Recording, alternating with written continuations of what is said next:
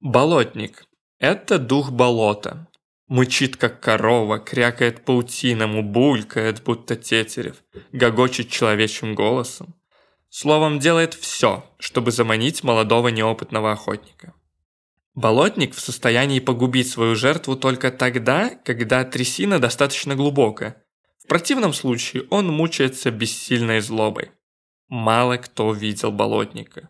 Но известно, что он страшно толстый, без глаз, весь в толстом слое грязи, на которую налипли в беспорядке водоросли, мох и всякие водяные насекомые. Все это делает болотника наиболее безобразным из духов.